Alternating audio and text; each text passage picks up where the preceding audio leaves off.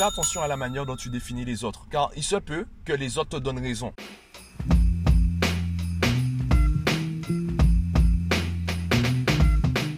Yo, je sors à peine d'une séance et je me suis dit, voilà, bon, j'ai l'inspiration, donc j'enregistre le podcast tout de suite. Tu entendras certainement le, bruit des voitures autour de moi, puisque là, ben, je m'apprête à faire mes courses. Et oui, j'ai une vie aussi.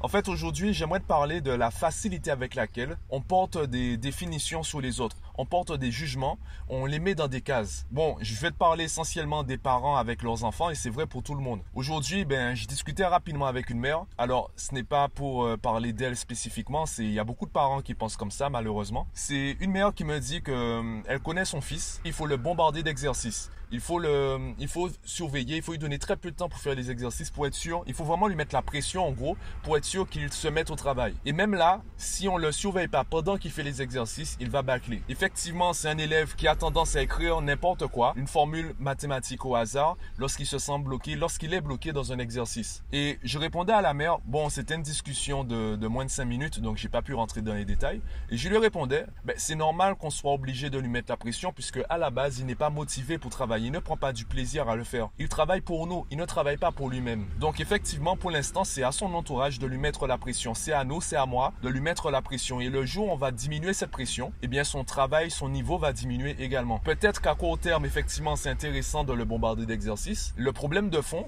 c'est surtout sa motivation, son intérêt à travailler. Et je pense que si tu écoutes cet épisode, tu as écouté les épisodes précédents, tu sais très bien ce que je pense. Aujourd'hui, le problème, on force les enfants à travailler et eux-mêmes, ils savent pas pourquoi. Sachant qu'aujourd'hui, vu que les choses vont très vite, on est au courant des choses de plus en plus tôt. Ce n'est pas forcément des réponses qu'on a, c'est surtout des questions. Pourquoi je vais à l'école? Pourquoi j'irai à l'école? Pourquoi je vais à l'école demain matin? Pourquoi les vacances ne continuent pas? Pourquoi on me demande d'aller travailler alors que je suis déjà très bien chez moi avec euh, mes parents qui, euh, qui me payent à manger, qui me payent euh, des vêtements, etc. Pourquoi je vais me motiver à faire cela? Et le problème, c'est que, bon, là, c'est ma version, c'est mon opinion. Le problème, c'est qu'on n'habitue pas les enfants à euh, répondre par eux-mêmes à ces questions. On les habitue pas à faire un choix. Je rencontre énormément d'enfants. Bon, euh, je rencontre pas non plus tous les enfants. En tout cas, sur tous les élèves que j'ai rencontrés, il y a un très grand nombre qui ne sont pas habitués à faire des choix. Ils subissent les choix des parents. Et quand j'écoute les parents, ce que j'entends, c'est oui, mais mon enfant ne fait pas de choix, donc je suis obligé de faire des choix pour lui. Ben, un enfant de 16 ans, ben, il s'entraîne encore. Donc, c'est à nous de l'entraîner à faire des choix. Il va pas se mettre de lui-même du jour au lendemain à, faire des choix alors qu'il n'a pas été habitué à le faire, alors qu'il ne ressent pas le besoin, l'intérêt de le faire. C'est un peu ça aussi le secret de l'éducation, c'est qu'on est là pour préparer les enfants à vivre sans nous. Et pour qu'ils puissent vivre sans nous, eh bien, il faut qu'on travaille d'abord l'autonomie, d'abord la motivation, qu'ils aient un intérêt, d'abord qu'ils aient un objectif en fait dans la vie. L'école, ça vient après. L'école, c'est un outil. Si tu ne sais pas quoi faire de l'outil, eh bien forcément, tu, ben, on sera obligé de te mettre la pression pour que tu utilises l'outil. Je l'avais dit dans un podcast précédent. Euh, j'avais vu une vidéo de Elon Musk. Je sais pas si c'est comme ça que ça se prononce. Elon Musk, euh, voilà, le mec qui veut aller dans l'espace. Tu sais forcément de qui je parle. Il disait vouloir créer une école et dans cette école, on fonctionnerait à l'envers par rapport euh, au système actuel. Dans le système actuel, on nous présente des outils et c'est après qu'on nous dit à quoi servent les outils. En mathématiques notamment, on va t'apprendre à faire des additions et ensuite tu verras des problèmes. Ensuite, tu verras des situations, des cas où l'addition est intéressante. Sauf que à ce moment-là, ben, tu n'as pas de motivation. Tu t'es obligé à, à prendre l'addition sans réel intérêt. À la base, en fait, les problèmes en mathématiques, c'est la meilleure partie des mathématiques. À chaque fois, on se demande, mais à quoi ça sert?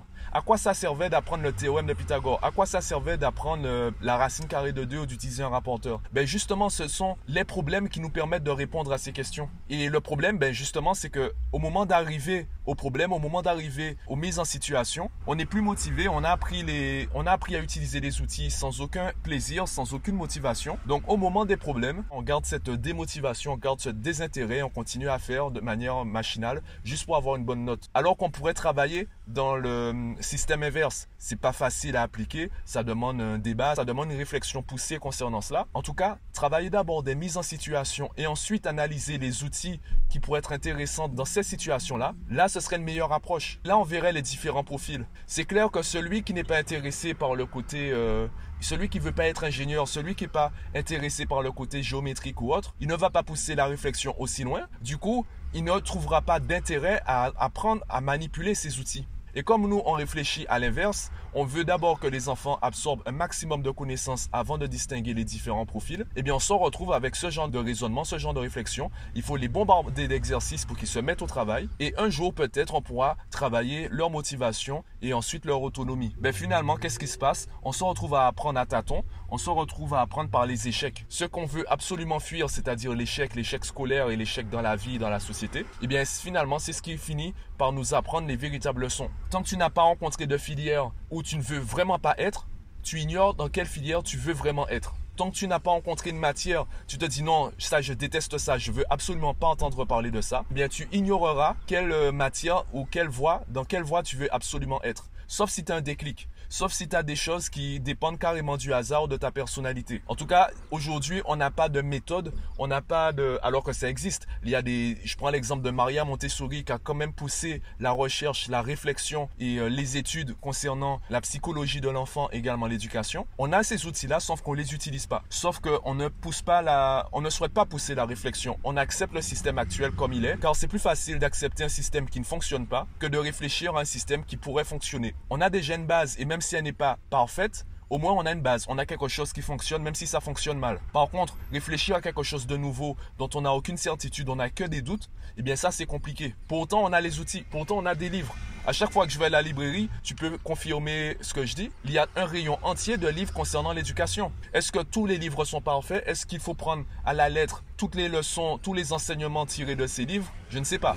Je n'ai pas lu tous les livres, donc je ne peux pas te dire s'il y a des livres qui sont nuls. En tout cas, tous les livres que personnellement j'ai lus, ils m'ont apporté quelque chose. Et pour revenir ben, au sujet de départ concernant la définition qu'on a des autres, il y a aussi ce bien de confirmation. Je sais pas si tu imagines la douleur pour un enfant de donner tort à ses parents. Il y a des parents qui disent euh, oui, je connais mon enfant, il est fainéant. Donc l'enfant, il se retrouve à faire un choix, à choisir entre donner raison à ses parents et donc satisfaire leur ego de parents, ou mettre en tort les parents, leur donner tort et satisfaire son propre ego. Donc on choisit quoi? On choisit l'ego des parents ou son propre ego? C'est pas tous les enfants qui vont se rebeller. Ce n'est pas avec tout le monde que la psychologie inversée va fonctionner. Donc c'est bien beau de dire euh, mon enfant est comme ci, mon enfant est comme ça et on oublie une chose, c'est que nous-mêmes en tant qu'individus, on évolue à chaque seconde. On change à chaque seconde. Avant d'écouter ce podcast, tu étais une personne différente que maintenant. En tout cas, je l'espère. J'espère en fait t'apporter des réflexions, pas forcément des réponses, en tout cas des questions assez intéressantes qui te pousseraient à pousser donc la réflexion. Après ce podcast et après les recherches que tu vas éventuellement faire, tu seras une personne différente d'avant ce podcast. Ou au contraire, tu auras vraiment l'impression d'avoir raison. Et donc là, tu seras une version poussée de toi-même. Tu seras encore davantage sûr et certain de ta réflexion et de ton schéma de pensée. Donc même là, on peut dire que tu as quand même changé puisque tu es devenu une version beaucoup plus affirmée de toi-même. Bon, c'était juste un petit podcast, une petite, un petit partage de réflexion, euh, juste pour te dire, fais attention à la manière dont tu définis les autres, car il se peut que les autres te donnent raison. Donc si tu veux que les autres changent, fais attention à la manière dont tu les définis, surtout quand il s'agit d'enfants. Donc dis-moi ce que tu en penses euh, en commentaire. Je te laisse partager le podcast autour de toi. Tu connais des personnes qui sont intéressées par ce genre de contenu. Partage le podcast autour de toi, partage chaîne autour de toi. Et moi, je te dis à demain.